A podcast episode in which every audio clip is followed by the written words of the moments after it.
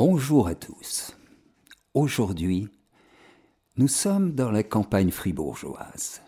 Une sainte nous attend. Allons à sa rencontre. D'abord, un événement. Un événement de la vie quotidienne, survenu le 6 mars 1998. Ce jour-là, près de Sivirier, Norbert Baudois, agriculteur, enlève les barrières par neige qu'il avait posées pour protéger des congères le domaine familial. Quatre de ses petits-enfants l'accompagnent. Virginie, 22 mois, et sa sœur âgée de 8 ans sont assises sur le tracteur. La petite tombe à terre. Le grand-père ne peut s'arrêter à temps. La roue écrase l'enfant sur toute sa longueur, de la tête aux pieds. Concerné, il la ramasse inerte. Mais quelques instants plus tard, Virginie commence à pleurer, dans ses bras. Immédiatement, Norbert pense à Marguerite Bailly. Il remercie à haute voix. Marguerite Bailly. Le grand-père affirme à tous, les larmes aux yeux, elle devait être écrabouillée, morte, cela ne pouvait pas être autre chose qu'un miracle. À l'hôpital, Virginie est examinée avec soin. Les médecins sidérés annoncent à ses parents que l'accident n'a laissé aucune séquelle. Ni les organes internes ni le squelette ne sont touchés. Seuls quelques bleus causés par la chute sont visibles. Chose d'autant plus inconcevable qu'on peut voir sur les habits de la fillette les traces de la roue du tracteur. Trois ans avant l'accident, en 1995, Jean-Paul II avait nommé Marguerite Bailly bienheureuse. Depuis, le jour où Norbert et sa femme Yvonne ont vu un tableau représentant Marguerite Bailly entourée d'enfants, ils ont pris l'habitude de prier chaque soir Marguerite pour protéger leurs petits-enfants. Le miracle de la petite Virginie, authentifié par l'Église, a permis la canonisation de Marguerite Bailly. Le 3 octobre 2019, en présence de Virginie, la miraculée. En 1940 déjà, on parlait d'un alpiniste qui aurait été sauvé en invoquant Marguerite. Mais Marguerite Bailly, qui est-elle? Elle est née le 8 septembre 1815 au hameau de la Pierra dans le canton de Fribourg. Elle a la seconde de sept enfants d'un modeste ménage d'agriculteurs. Antoine et Joséphine Bailly. Baptisée le lendemain de sa naissance en l'église de sa paroisse, à Sivirier, elle aidera dès l'enfance ses parents aux travaux ménagers et au jardin. Vive, enjouée, l'enfant ressent cependant un attrait pour la prière et la solitude. Ses proches pensent qu'elle entrera au couvent. Elle-même, toutefois, n'entend pas cet appel. Tout en consacrant à Dieu sa virginité, elle s'adonne au métier de couturière. Marguerite se lève avant trois heures du matin, très tôt, dans sa chambre. Le rouet chante. Elle file le chanvre avec habileté, puis elle assiste à la messe à l'église de Sivirier, distante d'un kilomètre et demi. Dans les familles où elle se rend ensuite pour son travail, elle a l'occasion de rencontrer des mères souvent en grande difficulté. Elle les aide avec bonté, patience et surtout par sa prière. On lui demande fréquemment de venir veiller les malades et les agonisants. Marguerite Bailly a une dévotion particulière pour le Sacré-Cœur de Jésus image parfaite de la miséricorde de Dieu envers les pécheurs. Le XIXe siècle est marqué par l'anticléricalisme. Elle prie pour l'Église persécutée, en particulier pour le pape Pie IX, qui, en 1870, sera spolié de toute souveraineté temporelle et menacé dans sa liberté. Au-dessus du lit de Marguerite est suspendu un tableau évoquant l'Église militante, dirigée par le successeur de Pierre et placée sous la protection de Marie.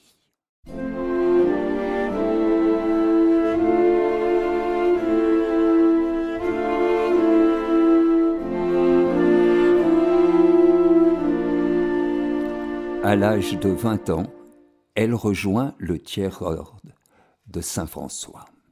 Marguerite prend l'habitude de méditer quotidiennement les évangiles. Restée au domicile paternel en compagnie de trois de ses frères, elle s'adonne aux tâches ménagères qui lui incombent. Cependant, sa belle-sœur Josette, une femme sévère et indélicate, l'humilie fréquemment, la traitant de paresseuse. Marguerite ne lui en tient pas rigueur. Lorsque Josette sera touchée précocement par la maladie, Marguerite prendra soin d'elle. Finalement, elle est la seule personne acceptée par la malade jusqu'à sa mort. D'autres peines éprouvent la famille. Sa sœur, Marie Marguerite, se sépare de son mari et revient vivre à la maison. Son frère, Joseph, célibataire, de caractère excessif, aura purgé une peine de prison. L'aîné, Claude, a un enfant né hors mariage, le petit François. Marguerite presse son frère à le reconnaître officiellement, s'offrant à l'éduquer elle-même. Seul Jean, son autre frère, se montre plus compréhensif que les autres pour les aspirations spirituelles et la vie mystique de sa sœur. Marguerite ne condamne pas ses frères et sa sœur.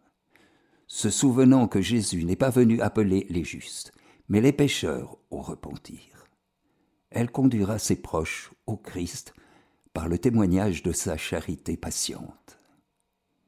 Très active, Marguerite Bailly fait partie des confréries du Rosaire et du Saint-Sacrement. Elle propose également à son curé d'instaurer un mouvement de soutien aux missions catholiques et elle introduit dans la paroisse l'œuvre de la Sainte Enfance dans le but d'assister matériellement et spirituellement les enfants pauvres des pays lointains. Elle-même se montre très accueillante aux enfants, s'accommodant de leur brouhaha jusque dans sa chambre, et ceux-ci l'apprécient. Marguerite n'était pas ennuyeuse quand elle nous parlait. Elle aimait bien rire, était toujours de bonne humeur, témoignera l'un de ses protégés. Elle parlait peu d'elle-même remarque d'autres témoins.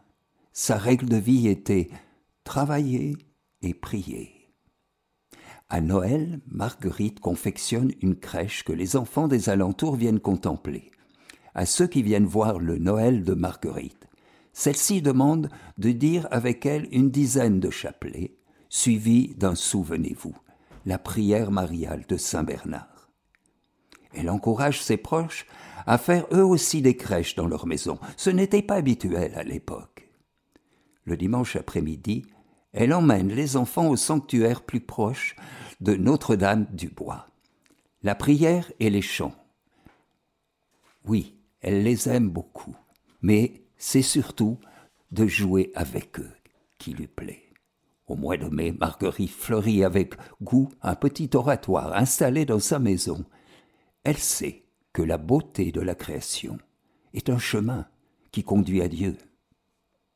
Marguerite Bailly garde en sa mémoire la figure du Christ qui, de riche qu'il était, s'est fait pauvre pour nous enrichir de sa pauvreté. Elle s'applique à suivre Jésus dans son humilité et sa pauvreté, à vivre du strict nécessaire et à donner aux pauvres le meilleur d'elle-même.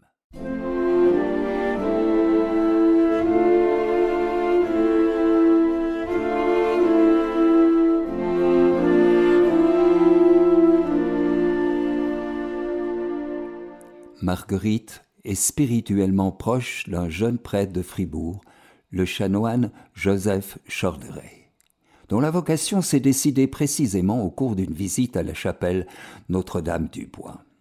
Celui-ci entreprend un travail d'évangélisation et fonde dans ce but, en 1873, une congrégation religieuse, les Sœurs de Saint Paul, dont l'apostolat consistera à publier des journaux et des livres catholiques.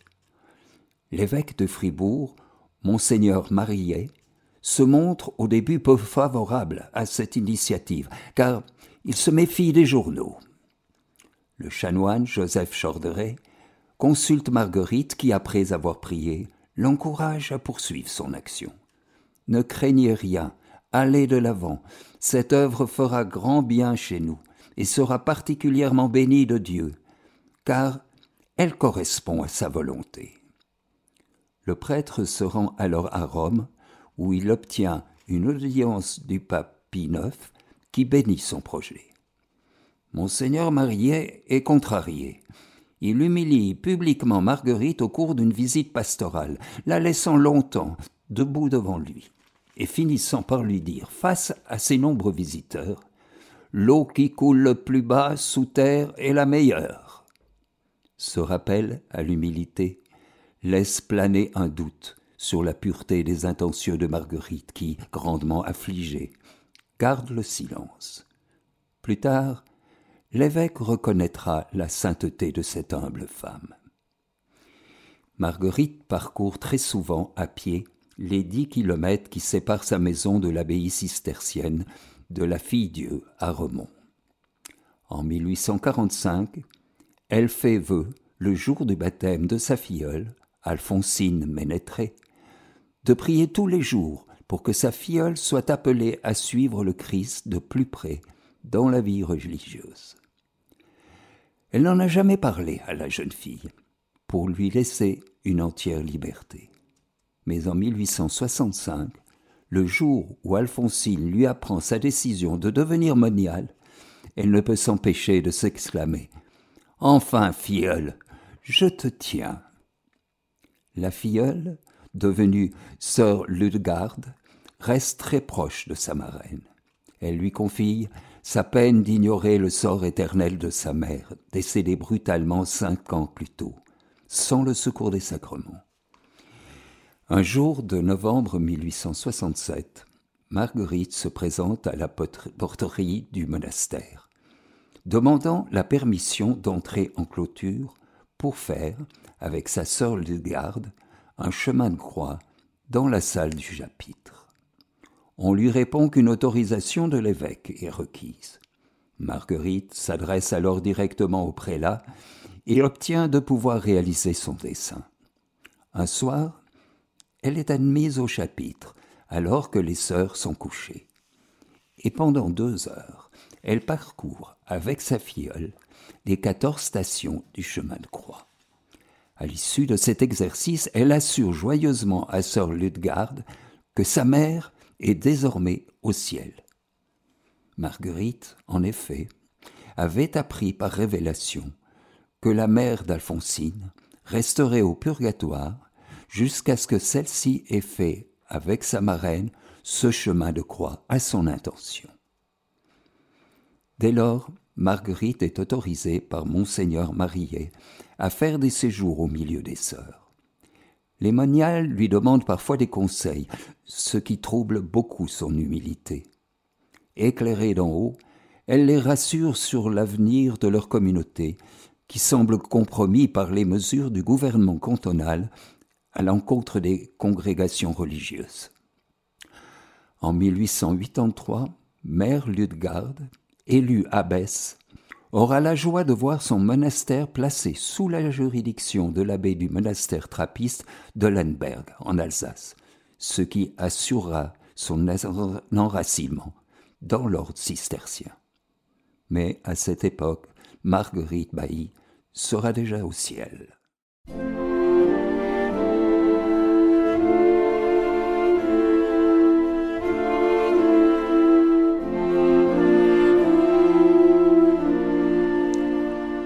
Personnes qui lui font part de leurs difficultés, Marguerite répond habituellement Faites comme moi, prenez votre chapelet, ça ira mieux après. Elle récite en effet inlassablement le rosaire, particulièrement au cours de ses pèlerinages à Insilden. Devant la Vierge Noire, vénérée en ce lieu, elle présente à Marie toutes les intentions qui lui ont été confiées et passe la nuit en prière. La dévotion mariale extraordinaire de Marguerite Bailly s'explique en partie par une faveur toute spéciale dont elle a bénéficié le 8 décembre 1854. Ce jour-là, à Rome, le pape Pie IX définissait le dogme de l'Immaculée Conception. La bienheureuse Vierge Marie a été, au premier instant de sa conception, par une grâce et une faveur singulière du Dieu Tout-Puissant, préservée intacte de toute souillure du péché originel. Marguerite ne peut prendre part aux cérémonies d'action de grâce à l'Église, car elle gît au fond de son lit, moribonde. Depuis des mois, elle souffre d'un cancer de l'intestin, et le médecin a déclaré qu'il n'y avait plus d'espoir de guérison. Elle demande à Marie, l'Immaculée, de la guérir, ou bien de lui offrir tout de suite le chemin du ciel. Brusquement, elle se sent guérie et se lève. Sa famille, de retour de la messe, la voit avec stupéfaction assise, radieuse, sur le rebord du chauffoir. La guérison physique de Marguerite est le signal d'une transformation intérieure, d'une union plus intime avec Jésus-Christ. Un peu plus tard, on ignore à quelle date, celle-ci se traduit par l'apparition des stigmates dans ses plaies et ses mains et ses pieds. S'impriment les traces des plaies de Jésus-Christ crucifié, plus visibles le jeudi soir et le vendredi. Confuse, elle cache très soigneusement ses mains en les entourant de mitaines. Cependant, des témoins profitant d'un moment d'inattention ont vu une rougeur en forme de croix sur les paumes et le dos des mains. Sa marche est rendue plus pénible, mais elle continue à se rendre aussi souvent à l'église, sa seconde maison. Dès le jeudi après-midi, elle entre dans sa chambre, en proie à la fièvre, les yeux brillants, le visage animé. Elle prie à voix haute, s'accusant d'être une pécheresse, de ne pas aimer ce Dieu qui est amour. Elle s'offre elle-même en réparation pour les péchés qui se commettent dans le monde. Chaque vendredi, vers quinze heures, elle est prise par un sommeil extatique d'une vingtaine de minutes, qui s'allongera progressivement jusqu'à atteindre une heure à la fin de sa vie. La sueur de son visage manifeste une participation intime à la passion du Sauveur. En 1873, l'évêque de Fribourg charge une commission composée d'un homme de loi, d'un médecin et de deux prêtres de procéder à un examen médical approfondi de Marguerite pendant une de ses extases du vendredi après-midi.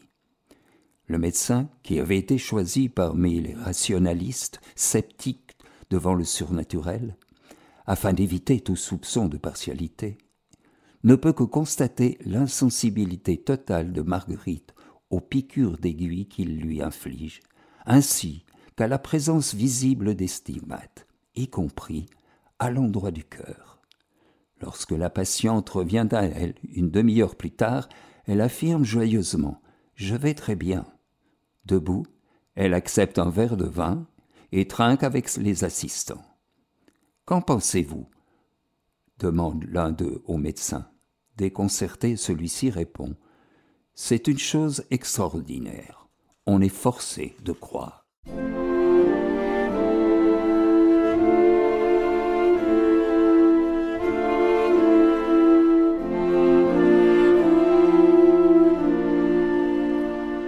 L'amour du silence ne rend pas Marguerite taciturne. Elle parle volontiers, mais parvient toujours à placer un mot spirituel, un encouragement à la dévotion, qui la font qualifier par certains de sermonneuse. La douceur habituelle cède parfois la place à la vivacité quand elle entend proférer une médisance. Si vous parlez des défauts des autres, vous découvrez vos propres défauts. Marguerite insiste sur la nécessité de prier beaucoup pour avancer dans la vie spirituelle et obtenir la grâce d'aimer Dieu par-dessus tout. Quand elle n'est pas exaucée, elle se dit Le bon Dieu ne l'a pas permis, il voit les choses autrement que nous. Ou encore J'obtiendrai autre chose si je ne reçois pas ce que je demande. Pourtant, elle s'accuse un jour si j'avais davantage prié, tout aurait été mieux. Inquiète du peu de foi de ses contemporains, elle compose une prière à Jésus. Cette prière qu'elle récite chaque jour révèle le centre de sa spiritualité, inspirée des Saintes Écritures. Ô sainte victime, attirez-moi après vous, nous marcherons ensemble. Que je souffre avec vous, cela est juste. N'écoutez pas mes répugnances.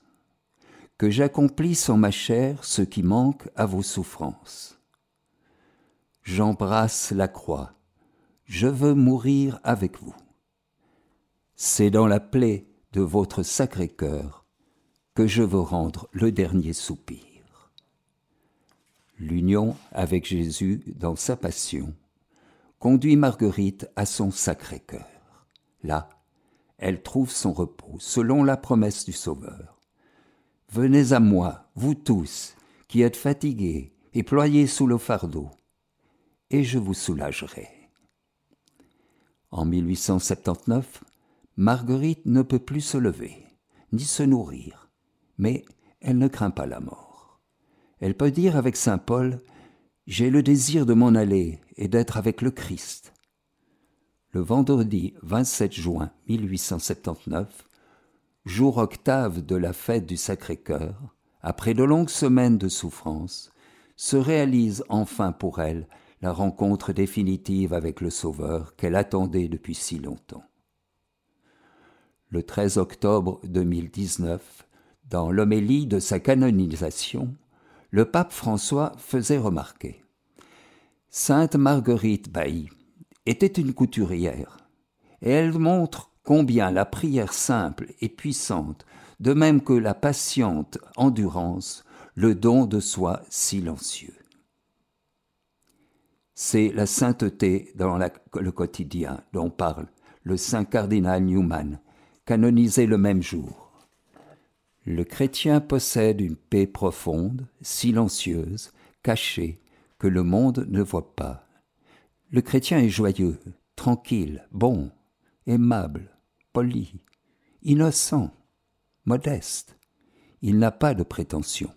Son comportement est tellement éloigné de l'ostentation et de la sophistication qu'à première vue, on peut facilement le prendre pour une personne ordinaire.